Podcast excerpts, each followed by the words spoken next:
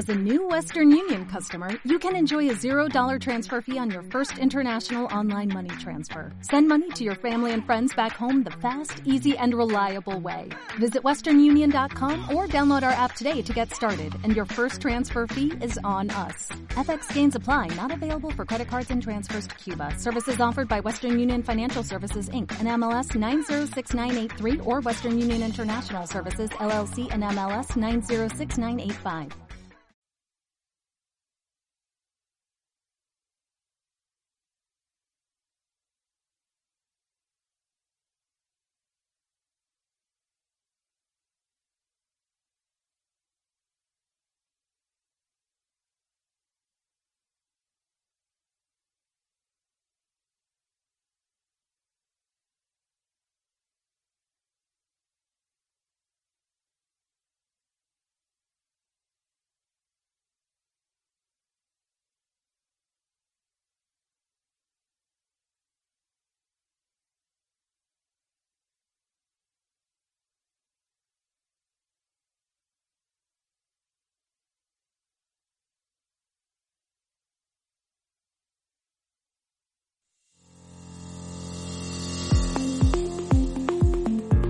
Canal Retina. Información y actualidad sobre la retina en español. Programa elaborado por la Asociación Retina Murcia, Retimur. Presenta David Sánchez. Hola y bienvenido a una nueva edición de nuestro podcast Canal Retina, podcast que elabora la Asociación Retina Murcia.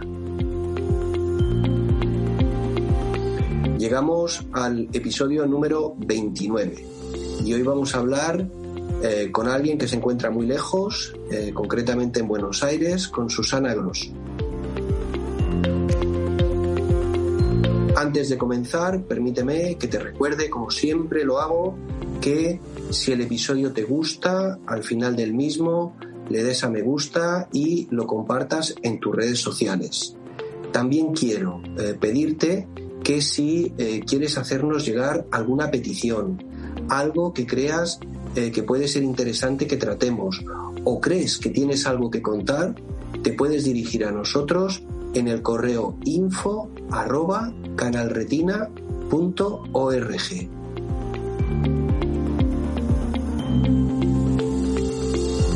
Y ya sabes que si quieres seguir nuestro podcast, lo vas a encontrar en www.canalretina.org.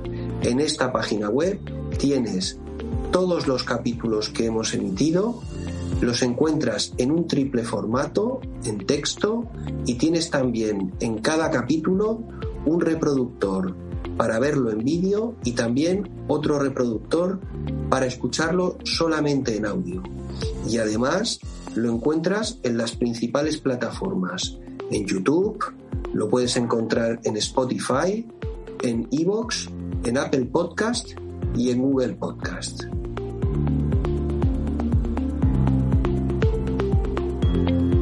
Muy bien, pues soy David Sánchez, esto es el podcast Canal Retina, comenzamos.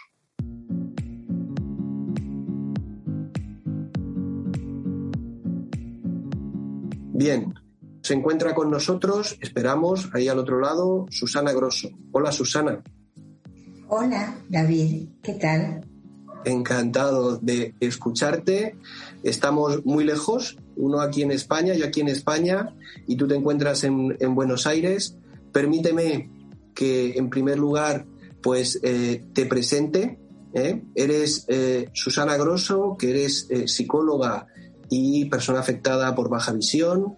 Eres cofundadora de Nuestra Visión Argentina, eh, eres coordinadora en el Observatorio Nacional de la Discapacidad de Argentina del Grupo de Trabajo eh, Comunicaciones y también eres coordinadora en la Sociedad Interamericana de Psicología del Grupo eh, de Trabajo Derechos, Discapacidad y Enfermedades Raras. Además, eres protagonista o fuiste protagonista del documental en español sobre enfermedades raras llamado Poco Frecuente eh, eres mm, persona activa eh, en defensa de, las personas con discapacidad visual y has participado en conferencias a nivel local y a nivel internacional. Eh, Ana, un placer tenerte con nosotros. Y la primera pregunta que yo quería hacerte llegar es, bueno, ¿cuál es esa patología que te provoca baja visión y, eh, bueno, cómo y cuándo fue ese diagnóstico? Cómo no. Primero también mi agradecimiento por la invitación y es un placer estar acá, contigo. El diagnóstico que yo tengo dentro de las distrofias de retina es retinosis pigmentaria, que es una de las más prevalentes y lo conocí a través de uno de mis hijos cuando era chico yo tenía otros problemas visuales pero muy leves y no tenía diagnosticada la, patología. En este caso, bueno, surgió a través de una situación específica en que apareció en uno de ellos una ceguera nocturna muy severa y allí empezamos en la búsqueda de diagnóstico. Por supuesto, como suele pasar con las este, enfermedades raras o poco frecuentes, eh, dimos vueltas hasta que me dieron la certeza del diagnóstico y se buscaron los antecedentes en los padres. Quien tenía problemas visuales era yo, que eran problemas menores, y allí fue cuando descubrí y me enteré que yo era la portadora de la enfermedad y rastreando en mi historia familiar había aparecido que un abuelo mío también había tenido una patología muy severa que después, por supuesto, supimos que era retinosis pigmentaria. Así que ese fue el descubrimiento de la enfermedad. Y hace muchos años. ¿Y, cómo fue? Porque eh, habitualmente uno eh, recibe el diagnóstico en primera, en primera persona, ¿no? Tiene problemas visuales, acude al especialista y este es el que le da el diagnóstico. En tu caso, pues te vino un poco de rebote eh, al ser mamá. Y, cómo fue ese momento, el de conocer el diagnóstico, pues quizá tanto tuyo como también el de, el de tu hijo? Fue muy duro, muy, muy duro, y aparte en aquellos tiempos que no teníamos ninguna información como la que tenemos ahora, fue muy duro doblemente, por un lado, en cuanto al diagnóstico de él y en cuanto al pronóstico que me dieron, que fue casi una, sentencia terrible, eh, como que, bueno, iba a quedar ciego en pocos años. Era muy chico, tenía ahí cinco años. Eh, y por otro lado fue más aún duro saberme, yo mamá, la portadora de la enfermedad, y teniendo un total desconocimiento de la misma. Así que fue verdaderamente muy, muy duro y muy difícil y además este, con mucha desolación porque era casi un diagnóstico, una enfermedad eh, que ni se nombraba, que ni se podía preguntar, que, que era como mejor hagamos silencio, de esto no se habla.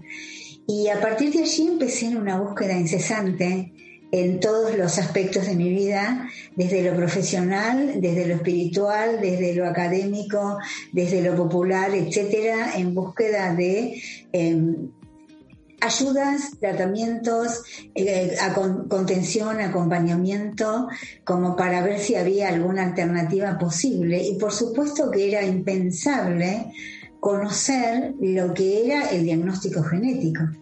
Yo lo único que sabía en aquella época es que era hereditario, que yo había sido la portadora y que venía de generaciones anteriores de una de mis ramas familiares y nada más. ¿De cuándo, de cuándo estamos hablando más o menos? Estamos hablando casi de 30 años. Ajá. Casi, casi de 30 años, sí. Afortunadamente esa, esa sentencia y ese diagnóstico tan terrible no se cumplió y esto es uno de los grandes problemas que nos pasan. Eh, bueno, lo veo con otras personas y con pacientes eh, cuando se suelen dar diagnósticos de esta forma tan terribles que muchas veces eh, dejan como quebrada absolutamente la vida de una persona, ¿no? Mm. Si no, después puede recurrir a nuevas informaciones, si no tiene acompañamientos, si no es una persona buscadora como lo he sido yo incesantemente para poder encontrar informaciones más correctas. Por supuesto que ha evolucionado inmensamente este, la ciencia, la evolución. Hoy sabemos, tienen nombre y apellido, y sabemos que se llaman enfermedades raras o poco frecuentes en Argentina, se llaman poco frecuentes. Nosotros tenemos una ley acá de hace 10 años que se llaman poco frecuentes y varían un poco de acuerdo a la legislación de los países, ¿no? En algunos países de América se llaman enfermedades huérfanas, en fin. Así que afortunadamente hoy contamos con una información bastante rica quienes tenemos acceso a la información, porque eso tampoco es siempre así. Muy interesante, Susana. Y vamos a un poco cambiar de tercio. ¿A qué te, a qué te dedicas tú actualmente, eh, Susana? ¿Cuál es tu vinculación con el, con el movimiento asociativo ahí en, en la Argentina en, en relación a la discapacidad? Al ser psicóloga, yo siempre trabajé vinculada justamente con personas con discapacidad, no visualmente en particular. Eh, pero después, a partir de esta situación, em, de estar relacionada con esta patología y con personas con discapacidad visual, y después con el paso del tiempo, cuando yo ya sí empecé a tener más de grande otros problemas visuales que derivaron en actualmente en mi baja visión, yo tengo baja visión, tengo ceguera legal, consecuencia de algunas situaciones, algunas de mala praxis, algunas cirugías que tuve, bueno, una larga historia, comencé progresivamente a involucrarme cada vez más en esta temática. Y pertenezco eh, a distintas organizaciones, tengo una doble inserción.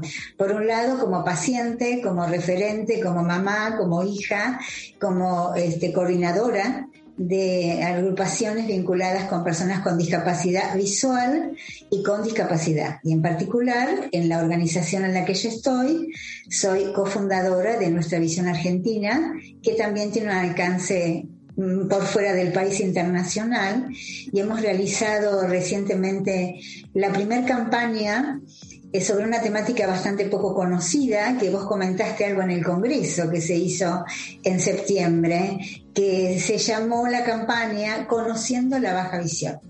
Porque de esto sabemos muy poco, en particular acá en nuestro país y en los países de América, y sabemos que por lo menos, por lo menos el 70% de las personas con discapacidad visual tienen baja visión y confluyen muchas patologías. Pero también como yo soy psicóloga, eh, pertenezco a distintas organizaciones científicas y académicas en las que también llevo estas temáticas que son muy poco desarrolladas y conocidas dentro de nuestro ejercicio profesional. La discapacidad en general, las enfermedades raras o poco frecuentes, la Convención sobre los Derechos de las Personas con Discapacidad y mucho más la discapacidad visual o la baja visión. Así que yo tengo una doble, una doble línea de acción, digamos, en relación a organizaciones asociativas de personas y pacientes y por otro lado a organizaciones de profesionales de la salud, específicamente de psicología. Doble vínculo. Muy bien. Em, ¿Cuál es la situación en Argentina para las personas que tenemos discapacidad visual? Por el motivo que sea, sea por una distrofia retiniana, eh, por, por, una degeneración macular asociada a la edad, por, eh, a causa de la diabetes. Por eh, ¿Cuál es la situación de un afectado que se encuentra con una discapacidad visual en Argentina? ¿Con qué recursos puede contar? ¿Hay organizaciones que trabajan para este tipo de personas? es muy variable la respuesta, David, porque nuestro país es un territorio inmenso y cambia muchísimo las posibilidades que, de accesibilidad que se tienen en todos los sentidos y en las prestaciones de salud en este caso, según donde vos estés ubicado. Eh, yo en Buenos Aires, que es la capital de Argentina, eh, por supuesto que es el lugar, eh, dicen acá en Argentina, Dios atiende en Buenos Aires, porque es donde está mayormente en Buenos Aires y en algunas otras ciudades o provincias del país, algunas este, ciudades como Polita, que contamos muchísimo muchísimo más con recursos y con organizaciones y con prestaciones. Si vos te alejas y vas a otras provincias que tienen menos posibilidades de recursos y sobre todo si están alejadas de las ciudades capitales o referentes, y hay mucha gente sin diagnóstico, mucha gente con un inmenso desconocimiento, falta de profesionales, específicamente retinólogos. Eh, en muchos lugares del país no hay retinólogos, con lo cual esto lamentablemente, y es así, cambia mucho según los recursos y las posibilidades socioeconómicas de las personas, según tengan, por un lado, alguna obra social o alguna prestación de alguna de cobertura de salud prepaga o algún hospital, eh, digamos, con una cobertura atencional, o no, o estén alejadas. No tenemos ninguna organización que centralice todas las múltiples organizaciones más grandes y más chiquitas en relación ni con discapacidad ni con este, las distintas características de las distintas discapacidades, en este caso visual. Tenemos la Agencia Nacional de Discapacidad, tenemos programas del Ministerio, pero esto no está territorializado, ni están las organizaciones aunadas.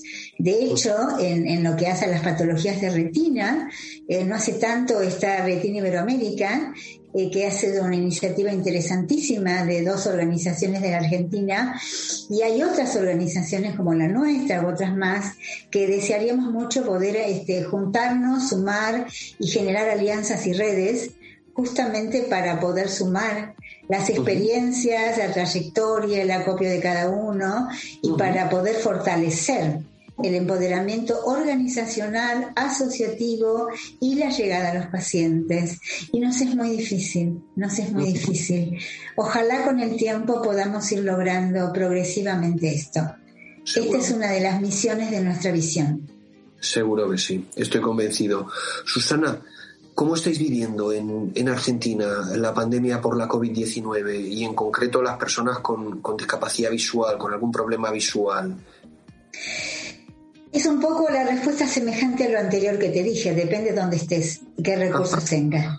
Claro, porque también varía. Obviamente que la situación de pandemia en general y en particular a las personas con discapacidad eh, acentuó la brecha la inequidad este, y los recursos de tecnología, de salud, de educación, legales, etcétera, y nos hemos visto marcadamente afectados y se han vulnerado mucho más los derechos y la posibilidad de poder contar con ayudas o ajustes razonables como, como indica la convención.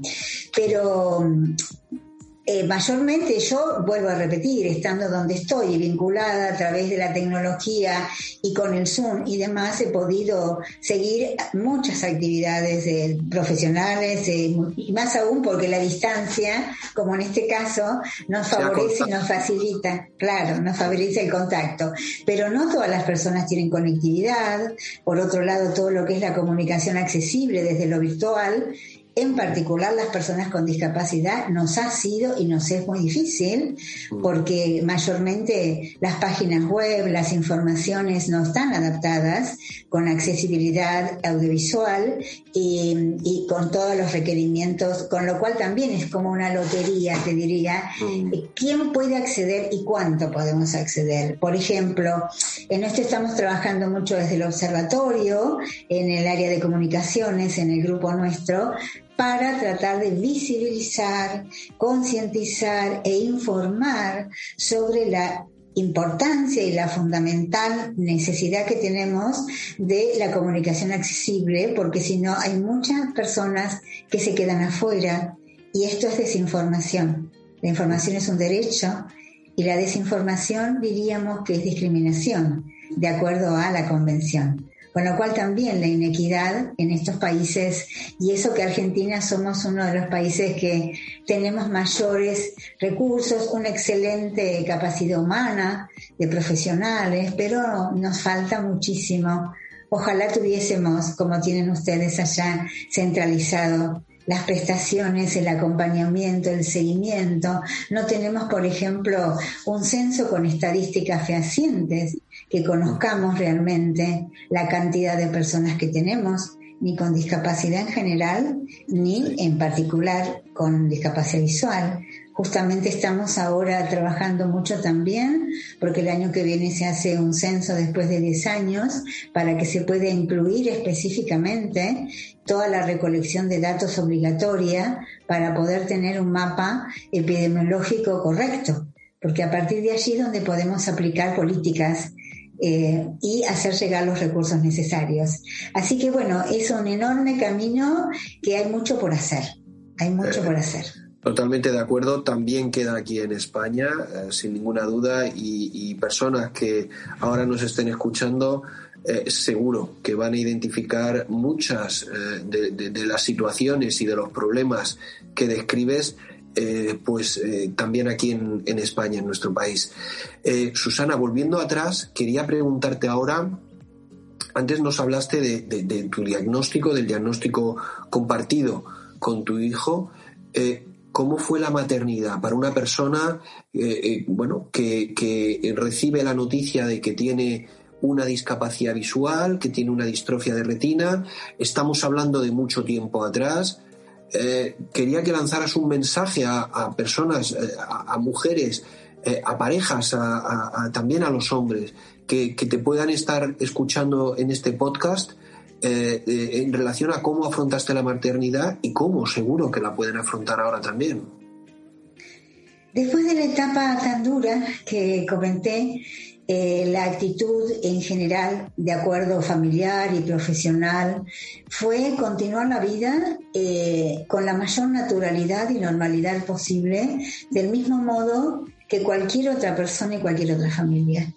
Y eso fue lo que hicimos, por supuesto tratando de contribuir con la mayor ayuda posible e información en las escuelas, con los docentes, en los vínculos, este, para que el desarrollo, en este caso de uno de mis hijos, fuese lo más cercano a cualquier otro niño, joven o adolescente y este, que se desarrollaba en la vida. Y así fue con una clara información de lo que pasaba, con dibujitos que le hacía como para que tenga conciencia y referencia de qué era lo que no veía y qué le podía costar más o le podía costar menos, con todas las precauciones y las indicaciones, pero avanzando y tratando de que pueda vivir del mismo modo que el resto. Y así fue. Y creo que esto fue fundamental. En, ese momento la preocupación mayor tenía que ver con, ese diagnóstico, no con el mío, porque mis patologías visuales eran absolutamente secundarias. Primero porque eran menores, pero además porque realmente lo que menos me importaban eran mis patologías, sino en este caso la de la descendencia, porque de hecho mis hijos son portadores también este, hasta el día de hoy. Y Felizmente, y creo que bueno, esto ha sido muy importante, el afrontamiento, el acompañamiento, la información, hicieron que pudiese desarrollarse con un montón de capacidades y, maximizar lo que sí podía. Y lo que sí puede, y hoy en día puede muchas cosas, puede muchas cosas, eh, mucho más que las que no puede. Eh, y esto es lo que yo desearía transmitir como mensaje, más allá que a veces uno, por supuesto que se cuestiona, se pregunta, le duele, tiene sus momentos este, de, de bajón o de tristeza o de impacto y se pregunta por qué, qué pasa. Todo el resto es mucho más lo que tenemos, es mucho más lo que podemos y por eso avanzamos y avancé yo en este camino, que es un poco la misión fundamental de mi vida, ¿no? Transmitir, compartir esta experiencia, estos aprendizajes que en mi caso me enriquecen mucho porque hice como una sumatoria eh, de mi experiencia personal, desde hija, nieta, madre, paciente, etcétera, con lo profesional. Y es como un acopio que, bueno, siento que ese es lo fundamental que tengo como como mejor recurso para compartir y para transmitir. Y esta es nuestra misión. Y en cada lugar que estoy, de hecho, bueno, así se nació dentro de la Sociedad Interamericana de Psicología, que no eran temas que estaban incluidos por mi propia participación como profesional, que me era muy difícil en equidad de, situaciones con mis colegas que me resultaba difícil las barreras que había de accesibilidad. Además, también fui transmitiendo, fui presentando trabajos en congreso, fui siendo un caso testigo y afortunadamente con el acompañamiento de las autoridades este, en ese momento momento del anteriores y las actuales también, se propulsó generar este grupo de trabajo a nivel internacional en América y lo digo porque verdaderamente no fue una, tarea buscada, sino que fue naciendo, ¿no? En todo este recorrido. Después de 70 años que tiene la Sociedad Interamericana de Psicología, y estamos naciendo y haciendo camino en la información y en la difusión de toda la temática vinculada con esto. Así que bueno, creo que esta es la, la tarea, esto es lo que nos espera, y hacia ahí tenemos que ir, y hacia ahí estamos yendo. Qué bueno. Qué bueno, Susana. Oye, eh, y, cómo veis ahora, eh, tanto tú como, como, tus hijos, el panorama eh, investigador, la investigación, los ensayos clínicos, lo que está por venir? ¿Cómo, ¿Cómo llega la información ahí a Argentina, que supongo que es igual que aquí en España? ¿Y cómo, cómo veis ese tema? Sí, sí llega, llega. Bueno, ahora yo estamos, solo decir quienes venimos hace tantos años atrás, estamos en la puerta de entrada de la realización de algo que parecer un sueño o una utopía imaginaria o de ciencia ficción.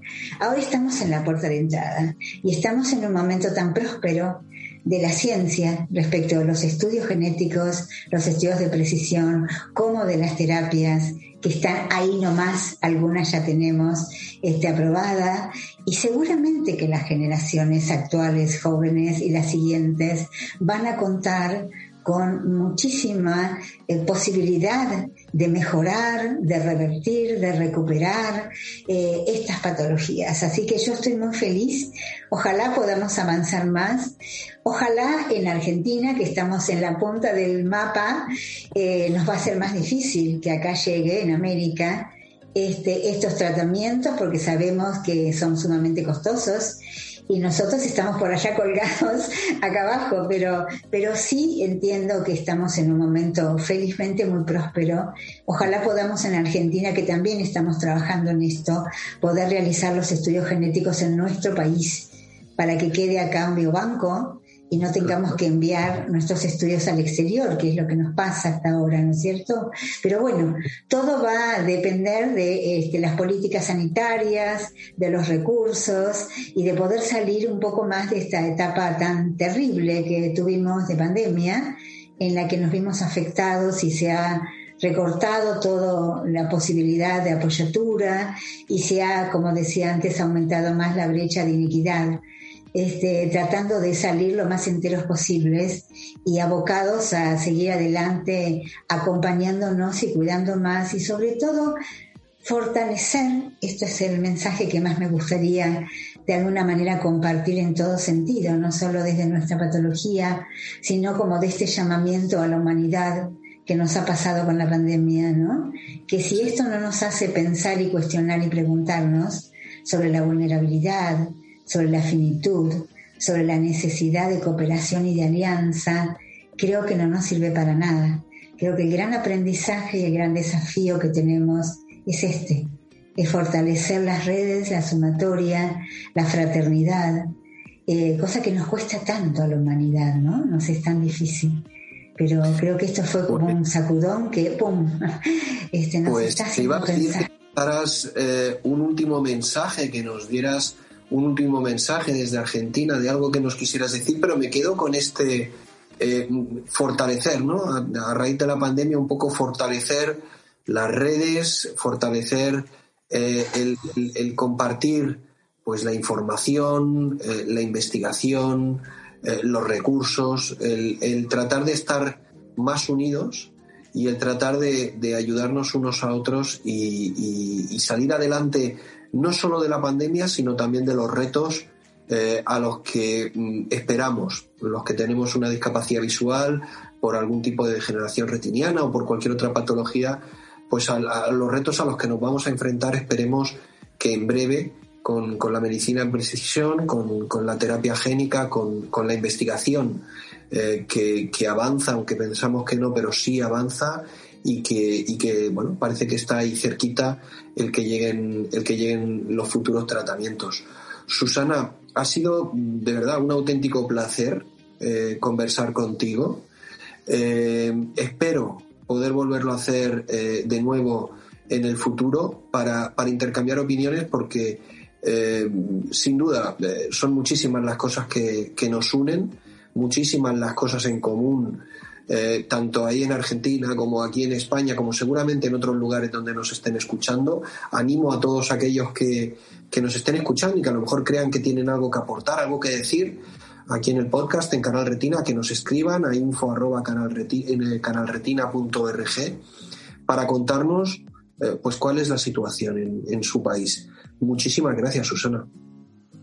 Muchísimas gracias a ustedes y solo diría que aún en los momentos más duros y más terribles que todos pasamos, siempre nace algo nuevo, siempre hay algo más, siempre hay un nuevo camino, que no dejemos de buscarlo.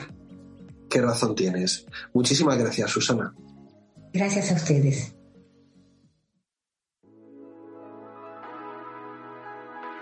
Bueno, pues tras esta entrevista con Susana Grosso desde Argentina, esperamos eh, que bueno, pues te haya gustado, que el episodio haya sido de tu interés. Como decía al comienzo, si te ha gustado, dale a me gusta y compártelo en tus redes sociales.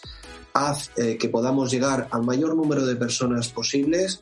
Y como siempre os decimos, y ya eh, aquí lo dejamos, Retina Murcia, mira por ti.